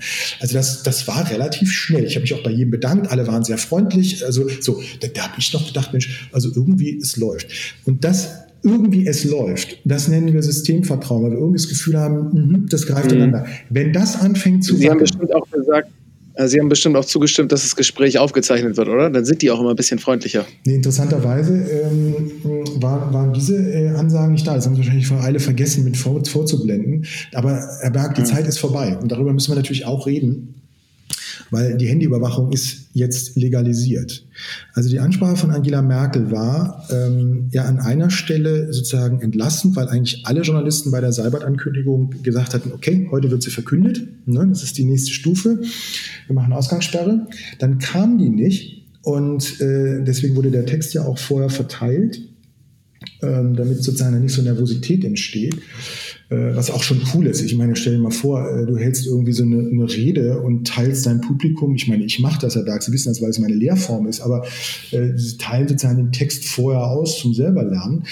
Ähm, gut, also kurz und klein. Äh, es kam dann durch die Hintertür eben durch, dass natürlich sozusagen jetzt diese Massenüberwachung äh, möglich werden muss. Wir hatten das schon mal im, äh, ich glaube, vorvergangenen Jahr gab es im Bundesrat eine Entscheidung über die Verkehrsmassenüberwachung. Und das ist dann äh, verabschiedet worden aus Versehen und dann wieder, äh, wieder abgeschafft worden äh, mit Absicht. So, wir haben bei dem Social Scoring System in China, der Gesichtserkennung und auch der Bewegungsdatenanalyse, wissen wir relativ viel, äh, was da möglich ist und unmöglich ist. Und heute hat die Telekom die Daten anonym äh, dem Robert Koch Institut zur Verfügung gestellt, ohne dass ich mich genau erinnern konnte, dass ich dem zugestimmt hatte. Ja? Äh, oder dass das sozusagen verfassungsrechtlich überhaupt genehmigt ist. Ich habe den Fall jetzt noch nicht durchkonstruiert, dafür war ich dann doch zu lange äh, an den Kreditvergabe-Hotlines ähm, gebunden. Aber das wäre jetzt nochmal eine interessante verfassungsrechtliche Frage, ob wir jetzt in diesem Sonderfall, der natürlich äh, sozusagen auch ähm, dann äh, rechtlich legitimiert ist, diese Daten sozusagen ein, äh, einsetzen können, jetzt zur Kontrolle, zur Infektionsherdbeschränkung, wie das ja in China auch passiert ist. Und der Verweis auf China, dass eben jetzt die Infektionszahlen so gesunken sind, wird natürlich auch ähm, dann in dem Fall kausal und nicht äh, sozusagen äh, in einem multifaktorellen Zusammenhang, sondern kausal dem zugeordnet. Ja, das lag natürlich auch daran, weil die wirklich, wirklich einfach jetzt alles kontrolliert haben äh, über die Handydaten und, äh, und so weiter. So, und das ist jetzt mit dieser Rede auch ähm, ja, also sozusagen staatsfrauisch ähm, äh, eingeführt worden. Und ich habe jetzt nicht, weil wir direkt danach mit dem Podcast begonnen haben, äh, sozusagen bei der FDP direkt angerufen, ähm, wie die das jetzt so in der Opposition wahrnehmen. Aber das Deutsche Datenschutzbeauftragte hat es aber schon für gut beheißen oder zumindest gesagt, das ist alles regelkonform. Hast du schon gesehen? Ja, okay. Ähm, das würde ich auch äh, empfehlen, ähm, das sozusagen vorher zumindest mal intern zu prüfen. Ich gehe dort davon aus, dass das Thema äh, nachlaufend ähm, behandelt werden wird, ähm, weil die Frage ist ja, ne, in unserer Rechtsstaatlichkeit, äh, was ist da legitim oder nicht? Und es ist, ein, es ist eine ethische Frage. Also man kann natürlich sagen, ist doch super. Äh, wir wissen natürlich aber auch alle, dass äh, sozusagen, wenn man dann die Ausgangssperre missachtet, sollte man halt das Handy nicht mitnehmen. Also mir ist auch noch nicht ganz klar, welche Kausalität man jetzt damit sozusagen vermutet. Ne? Aber es ist zumindest eine Veränderung. Das war ja eigentlich sozusagen unser Ausgangspunkt auch dieser Folge. Es ist eine sozusagen kulturoptimistische Perspektive, was uns nach der ähm, Corona-Krise für eine Gesellschaft erwartet. Und äh, diese großen Worte, sie wird eine andere sein, ja, über die auch Jürgen Kaube vor drei, vier Tagen mal interessanten Kommentar geschrieben hatte aus systemtheoretischer Perspektive, ähm, dass das eine andere, das hört man eigentlich immer wieder. Äh, bei dieser könnte es tatsächlich sein, dass es eine äh, andere Gesellschaft ist, weil wir uns einige Verbote erlaubt haben, äh, sozusagen äh, einige Lässigkeiten erlaubt haben. Bei Amazon gibt es ja jetzt auch äh, diese Business-Outfits ähm, für Homeoffice-Leute, also diese Boxershorts und so weiter. Also das heißt, auch diese klassischen Social-Media-Hygienefaktoren, mach ganz viele lustige Witze und poste sie überall rum, sodass jeder sie auf jeden Fall auch mindestens zwölfmal bekommen hat. Ähm, das, das ist sozusagen alles, irgendwie wird sich das auch normalisieren. Also ich gehe davon aus, dass diese Gags ähm, in drei, vier Wochen Quarantäne anders werden, ne? weil wir in andere Depressionen oder auch in eine andere sozusagen äh, Verfasstheit unserer selbst reinkommen. Aber nichtsdestotrotz, also ich finde es zumindest erstmal auffällig, dass wir über E-Government, über, ähm, sagen wir mal, legitimierte ähm, sozusagen Bewegungsdatenverfügbarkeit ähm, und so weiter Gedanken machen, dass das auch geht und dass das auch sehr schnell geht. Ne? Also es sind ja Gesetze, die werden irgendwie donnerstags diskutiert, am Freitag gehen sie durch den Bundestag oder so. Ne? Ähm ich habe einen kleinen Vorschlag für unser äh, kollektives Gewissen, ähm, damit wir uns nämlich nicht äh, selber sagen lassen müssen, dass die Demokratie nicht krisenfähig ist und sich deshalb äh, von Diktaturen äh, ihre Verbote oder ihre ähm, unbürokratischen äh, Gesetzesinterpretationen abschauen und deswegen irgendwie mobile Daten äh, äh, darauf zugreifen, wie sie wollen. Wir können ja auch einfach ähm, zum anderen China schauen, zum, zur Demokratischen Republik China, weil die haben ja das Gleiche gemacht und sind auch super weggekommen. Und da sehen wir, dass auch Demokratien da teilweise ein bisschen anders mit den Daten ihrer Mitbürger äh, oder ihrer Bürger umgehen. Auch Südkorea. Ähm, und wo so eine Krise ähm, vielleicht äh, besiegen können, ja. Genau, auch Südkorea. Ja, ja, aber das ist natürlich jetzt eine medial auch sehr stark diskutierte Frage. Ist der Föderalismus krisentauglich? Ist Europa krisentauglich? Ist die globale ähm, Weltgemeinschaft sozusagen äh, krisentauglich im Sinne der ähm, politischen Systeme und auch, sagen wir mal, der Kapitalismus-Differenzen, ähm, äh, die wir sozusagen äh, im, im, Westen, im Osten und in Europa haben? Und die, diese, diese Frage wird ja häufig äh, jetzt doch sehr ideologisch ähm, äh, sozusagen verkürzt verkürzt diskutiert. Ne? Also dass man eben autokratischen äh, Ländern äh, eine schnelle Reaktionsfähigkeit zuschreibt, föderale Systeme zu langsam sind und so weiter. Diese Debatte würde ich zum heutigen Zeitpunkt auch noch nicht für abgeschlossen halten, weil sozusagen wir natürlich wissen, dass in äh, Krisensituationen es immer eine Rehierarchisierung gibt. Das ist auch in Organisationen beobachtbar, nicht nur in Nationen. Also in Krisen wird häufig sozusagen zurückgeschaltet auf den Chef. Ja? Ähm, und äh, es gibt aber sozusagen eben genügend Befunde äh, auch dafür, dass sozusagen Nachbarschaftsarbeit und Beobachtung und wettbewerbliche Innovationen ähm, die dann sozusagen aus dem Volk, aus den Mitarbeitern herauskommen, doch überlegen sein können. Ne? Also das heißt, Krisensysteme sind eher sozusagen hierarchisch geprägter oder dann in diesem Sinne autokratischer. Innovationssysteme sind eher sozusagen nachbarschaftsorientierter, heterarchischer, wie man das sozusagen nennt, und äh, tatsächlich ähm, äh, sozusagen in einer anderen Steuerungslogik. Und die Frage, die wir jetzt haben, ist, äh, in welchem Modus sind wir eigentlich? Sind wir in einer Krisenbewältigungslogik, in der sozusagen nur Verbote gibt oder sind wir in einer Innovationslogik, in der sozusagen auch Veränderungen entstehen? Daran merkt man die Unterschiede.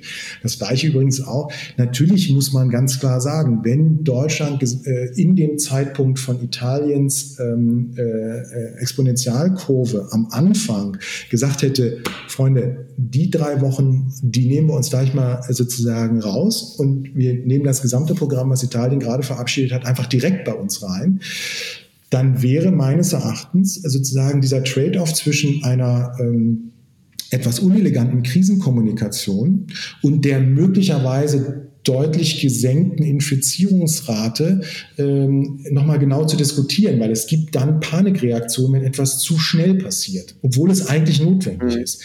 Und Dazu habe ich ein schönes Niklas Luhmann-Zitat übrigens. Ach, ich habe mich natürlich auch toll vorbereitet.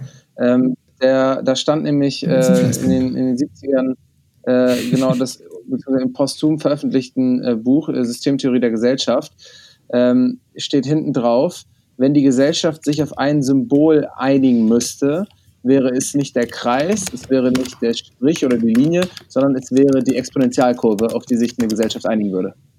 Interessant. Äh, den Bezug hatte ich gar nicht mehr in Erinnerung. Ich werde ihn unmittelbar nachlesen, wenn ich die Darlehensbewilligung oder die Liquiditätssicherung habe.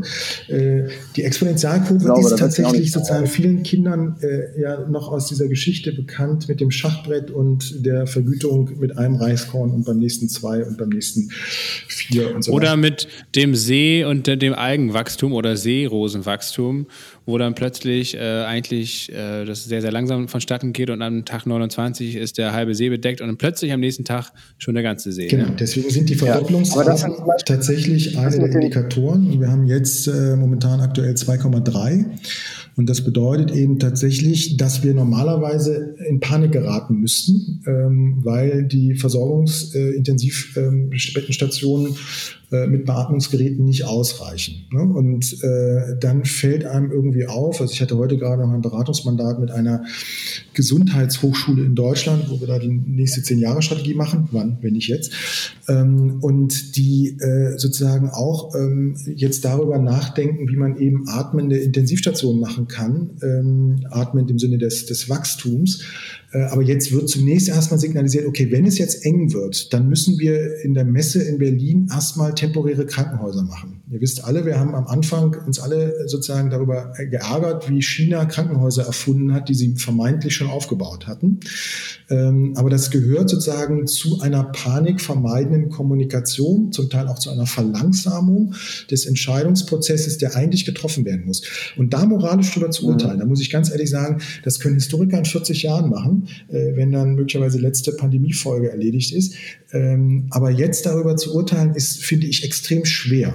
Ähm, und mhm. deswegen bin ich da immer etwas vorsichtig, wenn diese ganzen Meinungsartikel so übereinander schlagen.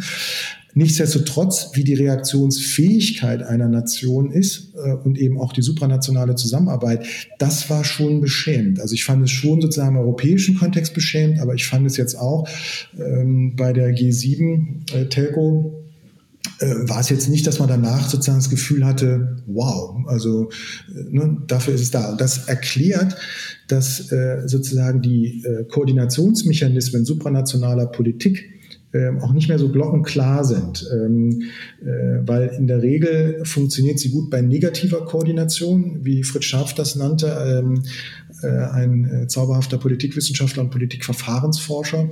Äh, das heißt, negative Koordination heißt nur, man koordiniert sich so, dass man die Chaotisierungspotenziale des, der anderen Nation ähm, sozusagen für sich selber ein bisschen einfriedet. Ja, also sozusagen einfach nur äh, keine negativen Konsequenzen durch den anderen entstehen lässt.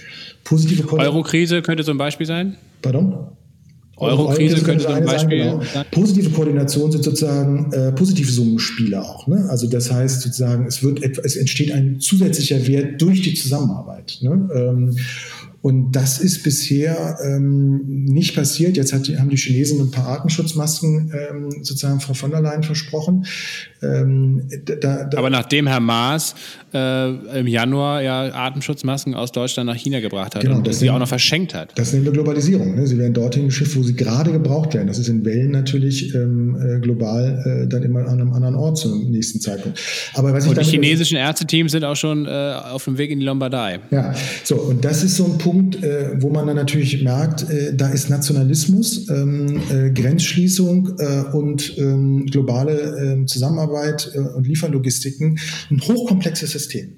Und das ist sozusagen vielleicht für mich und äh, auch meine zukünftigen Studierendengenerationen sozusagen vielleicht doch das Geschenk auch äh, dieser Grippe der Gesellschaft, dass wir diese Komplexität akzeptieren müssen, äh, dass eben sehr vieles mit vielen zusammenhängt, einfache Lösungen nicht einfach sind, auch nicht schnell sind, Verbote allerdings tatsächlich sehr schnell destruktive Kommunikation, ja, also ähm, sozusagen sehr schnell und auch sehr wahrscheinlich gelingend sind.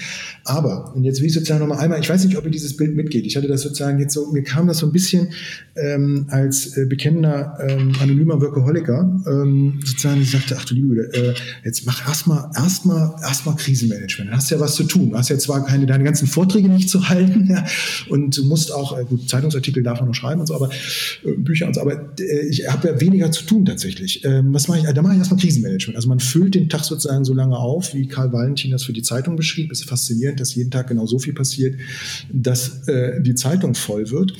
Ähm, diese Konstellation führte bei mir sozusagen dazu, dass man, wenn man eine Grippe hat, so Workaholics, wenn die so, so eine Grippe haben, äh, zumindest eine Erkältung, dass sie sagen, ah, Nee, nee, habe ich nicht. Da komme ich drüber. Ah, ich sag mal, zwei Ibuprofen ja, und ein bisschen Zitronen-Ingwer-Shot und ich stehe wie eine Eins äh, im Laden und stecke dabei 50 andere an.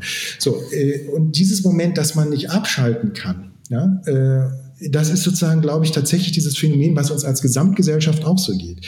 Jeder, also wir haben jetzt eine sehr differenzierte Gesellschaft in Deutschland, das muss man sich, glaube ich, sozusagen auch nochmal wirklich bildlich vorstellen. Wir haben systemrelevante Mitarbeiter, die können nicht abschalten, weil sie nicht abschalten dürfen. Äh, wir haben Eltern, die nicht genau wissen, äh, wie sie sozusagen äh, systemrelevante Jobs, ähm, Homeoffice und die Kinderbetreuung gleichzeitig organisieren können. Wir haben Senioren, die jetzt nicht genau wissen, warum der Einzelhandel jetzt zu ihren Kernzeiten voll ist ähm, äh, die aber auch sozusagen nicht mehr besucht werden dürfen durch ihre Kinder oder Enkel oder was auch immer. Wir haben die für Freiberufler, die sozusagen jetzt natürlich seit gut anderthalb Wochen wirklich sehr lautstark sagen, sag mal, äh, ich kann keine Kurzarbeit anmelden, weil ich bin nur ich selbst ähm, und sozusagen wirklich in, in Mietzahlungsschwierigkeiten äh, Anfang Mai kommen werden.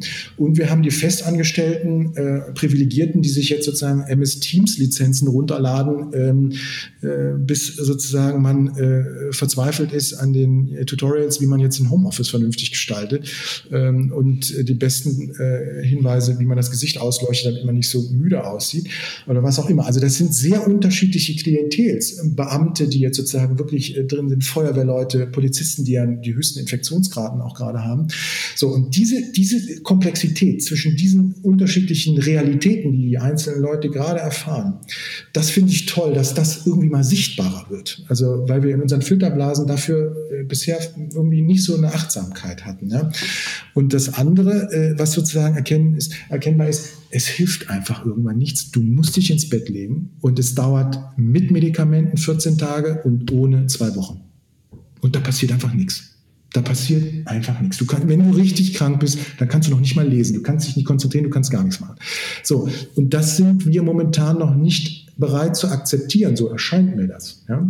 Und, und jeder für sich auf seine eigene Weise nicht so richtig bereit zu akzeptieren. Ja? Und äh, mein Eindruck ist, es, es ist sozusagen unausweichlich. Und da, wo wir jetzt sozusagen noch was investieren können, ist tatsächlich die Zukunft der Solidaritätssysteme, Zukunft der sozusagen Fragen, wie wir jetzt ähm, als Gesamtgesellschaft ähm, mit einem gesamtgesellschaftlichen Problem so umgehen können, dass jeder einzeln, und auch das hat Angela Merkel heute nochmal äh, sozusagen natürlich Staatsfrau hervorgehoben, jeder Einzelne sozusagen einen Beitrag leisten kann, dass, das, dass hier uns, äh, wie sie so schön sagt, der Laden am Laufen bleibt, ähm, was natürlich äh, für viele Geschäftsbetreiber jetzt ähm, schwierig ist. Na, aber das, ich weiß nicht, ob euch das auch so geht, also dieses Moment sozusagen dieser Makro-Grippe, ähm, dass wir sozusagen sie eigentlich nicht so richtig wahrhaben wollen und irgendwie immer noch in dieser Phase Sind, bevor wir wirklich ins Bett müssen. Ja, das, das glaube ich ist ein, ist ein guter Befund. Ich glaube, das gilt jedem Einzelnen so auf der Mikroebene und das geht natürlich dann auch der Gesamtgesellschaft so. Wobei ich auch schon sagen muss, dass sich, glaube ich, viele Leute schon langsam so umgestellt haben und äh, es auch langsam mal akzeptieren, dass es eben mal ein bisschen langsamer vonstatten geht. Und am Ende werden, glaube ich, äh, jetzt gut klar von den ganzen wirtschaftlichen Konsequenzen mal abgesehen, aber äh, diese reine Verlangsamung, ich glaube, das werden viele Leute sogar als sehr angenehm eigentlich empfunden haben. Zumindest die, die äh, diese Verlangsamung jetzt haben. Viele andere haben ja leider auch noch eine Beschleunigung. Also die Leute, genau. die eben in systemrelevanten Berufen sind, äh, die, für die ist das die stressigste Zeit ihres Lebens höchstwahrscheinlich. Ähm, also auch da muss man wieder differenzieren. Wir müssen langsam mal so ein bisschen zum Ende kommen. Wir ja. haben jetzt hier schon wieder ein bisschen überzogen. Wir müssen natürlich noch ganz, ganz wichtig, äh, Stefan, auf den Hackathon der Bundesregierung hinweisen. Das ist mir ganz wichtig, genau. Der am Wochenende stattfindet. Also auch da geht es natürlich um sozial innovatorische ähm, Ideen und Projekte und wahrscheinlich den größten Hackathon, den Deutschland jemals erlebt hat. Äh, genau, vielleicht stellst du es am besten nochmal vor und dann werden wir hier ein kleines Schlusswort sprechen und euch in den wohlverdienten Feierabend oder wie auch immer entlassen. Das ist eine schöne ähm, Formulierung eines asynchronen Mediums. Also, ähm, Hashtag Wir versus äh, Virus ist der Hackathon, äh, der ähm, von den Sozialunternehmern äh, und der Bundesregierung äh, in einem digitalen Beteiligungsprozess in der Corona-Krise äh, jetzt an diesem Wochenende stattfindet, äh, wenn ihr das noch rechtzeitig ausstrahlt.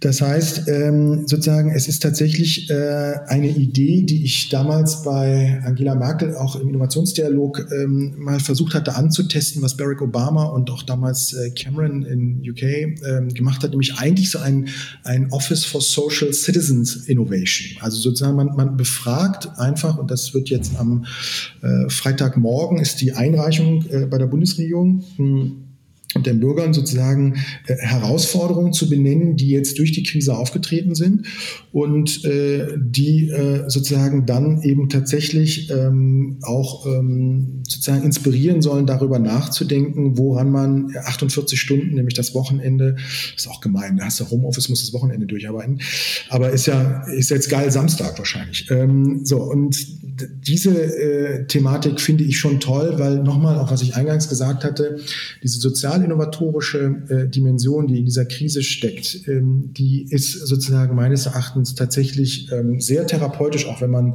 äh, zu Hause sitzt und sich nicht äh, in die Apokalypse, in die nächste Pandemie-Dystopie äh, reinbewegt. Da gibt es ja auch schon einige, wie lange das Ding jetzt hält und wie viele Wellen das hat und so, sondern wirklich in, in Lösungen. Das ist therapeutisch ähm, das Beste. Ähm, also Bildung und ähm, Problemlösung äh, ist die beste Medizin, ähm, äh, wenn, wenn man sozusagen tatsächlich verständlicherweise auch ein bisschen sozusagen sorgenvoller wird ähm, und, und auch Angst hat.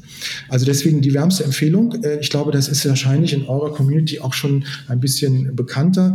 Und ich bin sehr gespannt wiederum äh, umgekehrt, was da auch ähm, rauskommt, weil das ist tatsächlich für mich, ähm, äh, wäre auch ein, auch ein, eine, wenn da was Tolles rauskommt, sozusagen auch ein Beweis, traut äh, in den Demokratien äh, den Bürgern und ihren Ideen äh, einfach auch was zu und institutionalisiert das möglicherweise. Das war nämlich meine Idee im Bundeskanzleramt, äh, ein solcher Permanentprozess für jegliche Krisen äh, und Herausforderungen sozusagen einzurichten. Das gibt es bisher so noch nicht.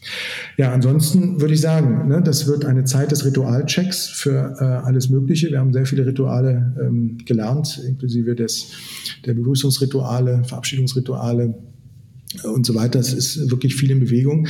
Und äh, ich würde, wenn ich sozusagen äh, euch entlassen soll in, in die ähm, sozusagen Zeiten äh, nach diesem, also trotzdem spektakulär kurzen Podcast, ähm, sozusagen noch eine, eine sozusagen Legendengeschichte erzählen, falls ihr die nicht kennt. Kennt ihr die Geschichte vom Donnerpass? Nee. nee das, ist so eine, das ist so eine Geschichte von Siedlern. Das ist so ein amerikanisches Narrativ, was immer wieder mal so ein bisschen rumkommt. Aber ich fand das irgendwie, äh, fiel mir ein, weil das auch nochmal in dem äh, wunderbaren Buch Minimum von Frank Schirmacher, dem ehemaligen Herausgeber der FAZ, ähm, sozusagen damals ähm, als Einleitung genommen worden ist. Die Situation war die, es gab sozusagen äh, Siedlertrecks, die äh, sozusagen aufgrund eines ähm, sozusagen äh, Schnee oder Blizzards würde man wahrscheinlich sagen, ähm, sozusagen so eingeschneit waren, dass sie am Donnerpass äh, sozusagen überlegt hatten, wie sie jetzt damit durchkommen. Da ging es um Essensreserven, ähm, da ging es um Fragen der Hierarchisierung in der Gruppe und wer welche Ansagen machen darf und so. Und äh, ja, und es gab sozusagen dann eine Truppe von weitgehend alleinstehenden weißen Männern im Mittelalter. Das ist ganz gemein, weil die darf man auch nicht bashen.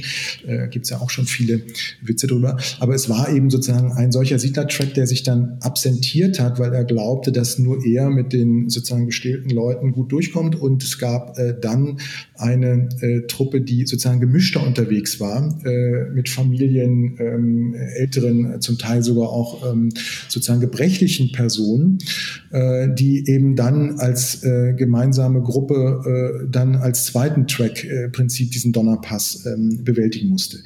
Ihr ahnt natürlich wie bei jeder guten Nachtgeschichte, ähm, wie das ausgegangen ist, dass dieses diverse Team ähm, tatsächlich überlebt hat.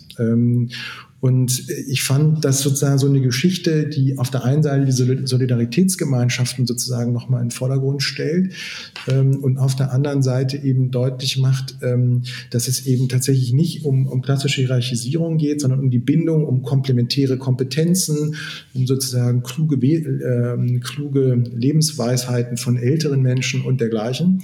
Und dass man so tatsächlich, äh, wenn es schon sozusagen ans Überleben geht und äh, am Ende des Tages ist eben dieser Virus ja auch eine existenzielle äh, Krise, dass man sozusagen sich an solche äh, Geschichten, äh, das sind natürlich Geschichten auch, ähm, aber insofern erinnert, ähm, weil die nächsten Zeiten werden, äh, auch das hat Angela Merkel gesagt, äh, eher härter. Und ähm, wir haben sozusagen genügend äh, historische Belege dafür, wie sich Gesellschaften auch verrohen können ähm, wenn es eben äh, im wahrsten Sinne des Wortes um die Wurst geht, da werden auch Vegetarier irgendwann äh, nervös.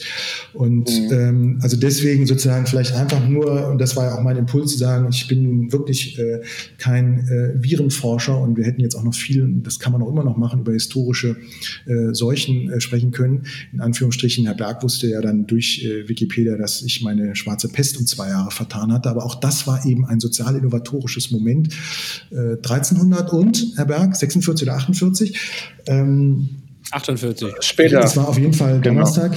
Genau. genau. Und diese, diese Qualität sozusagen, äh, die finde ich ähm, jetzt eigentlich spannender, als sich mit Prognostik, mit Historie zu beschäftigen, sich wirklich auf das Miteinander zu konzentrieren. Und eure Community ist eine, die das ähm, lebt, die es bisher gelebt hat und die, glaube ich, jetzt auch den Kompass nicht äh, zur Seite legen muss, äh, sondern sagen kann, der ist schon in Ordnung und äh, wir, wir äh, rocken äh, sozusagen äh, dieses Virus äh, zusammen äh, dahin, wo es hingehört, äh, nämlich in die eigene Quarantäne.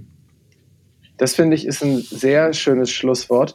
Wir haben äh, jetzt von Ihnen zum Schluss noch eine Geschichte gehört. Ich hoffe auch, dass die diverse Gruppe nicht einfach nur die Alten äh, gegessen hat, um, um den Donnerpass äh, rüberzukommen, ähm, sondern dass sie es irgendwie anders geschafft, geschafft haben, so wie Sie sagen, ähm, zum Beispiel anhand äh, der Weisheit äh, der äh, älteren Gruppenteilnehmer. Ähm, wir haben heute insgesamt auch äh, viele positive Geschichten gehört. Es war ein sehr positiver Corona, der, vielleicht der positivste Corona-Podcast, den es bis jetzt ähm, gibt. Ich hätte noch eine äh, schlimme Geschichte gehabt. Ich finde es auch toll, dass Sie äh, heute nicht über die Buchempfehlung The Eyes of Darkness gesprochen haben, diesen Mystery-Thriller, äh, der irgendwie vor 20, 30 Jahren geschrieben wurde, wo äh, das Virus Wuhan 400 vorhergesagt wurde. Ähm, Finde ich gut, dass wir uns das erspart haben. Ansonsten noch eine kleine ähm, Horrorstory, die eine andere Grippe betrifft, nämlich die äh, größte Grippe, die es eigentlich in den letzten 110 Jahren gab, die ähm, spanische Grippe, die ja letzten Endes auch nur so heißt, weil die Spanier das erste oder als erstes darüber berichtet haben. Ähm, die spanische Grippe, und das wusste ich nämlich vorher nicht, äh, die hat, äh, oder der haben wir nämlich eigentlich den äh, jetzigen Präsidenten ähm, der Vereinigten Staaten zu verdanken, weil der Ur-Urgroßvater vom äh, Donald Trump äh, nämlich an der spanischen Grippe gestorben ist. Die witzigerweise in den USA nämlich ihren Ursprung hatte. Genau, die in den USA ihren Ursprung hatte. Und ähm, der Urgroßvater von Donald Trump, der hat äh, nämlich die Lebensversicherung eingesackt und damit äh, angefangen, sein Immobilienimperium äh, aufzubauen. Also die Grippe, die hatte vielleicht auch ein bisschen was äh, Schlechtes an sich. Vielleicht äh, können wir uns da ja so ein bisschen drauf besinnen, dass das die schlimmste Grippe der letzten 110, 120 Jahre äh, gewesen ist und die nächste Grippe oder diese Grippe vielleicht ein bisschen äh, mehr Chancen für uns bietet. Ja, das stimmt. Und zwar nicht nur leider wegen äh, Trump, sondern weil bei der spanischen Grippe ja nachweislich mindestens 25 Millionen Tote zu beklagen waren weltweit. Äh, das wird genau. Corona hoffentlich dann nicht äh, uns hier äh, ja, dann blühen. Richtig. Gut, wir äh, bedanken uns und euch und allen anderen hier fürs Zuhören. Äh, Stefan, auch vielen Dank natürlich dir für deine Zeit. Wir behalten das weiter im Blick. Es kann sein, vielleicht, äh, wir entscheiden spontan nächste Woche, äh, je nachdem, was es dann für Ereignisse wieder gab, ähm, dass es vielleicht noch ein zweites Spezial gibt, vielleicht aber auch nicht. Äh, also seid gespannt. Ähm, jetzt erstmal bleibt gesund und munter und macht beim Hackathon mit, denn wir blicken nach vorne auch wenn jetzt gerade die Stimmung nicht ganz so optimal ist, aber es lohnt sich immer nach vorne zu blicken und den Optimismus nicht zu verlieren. In diesem Sinne, tschüss. Auf bald. Alles Gute, bleibt gesund.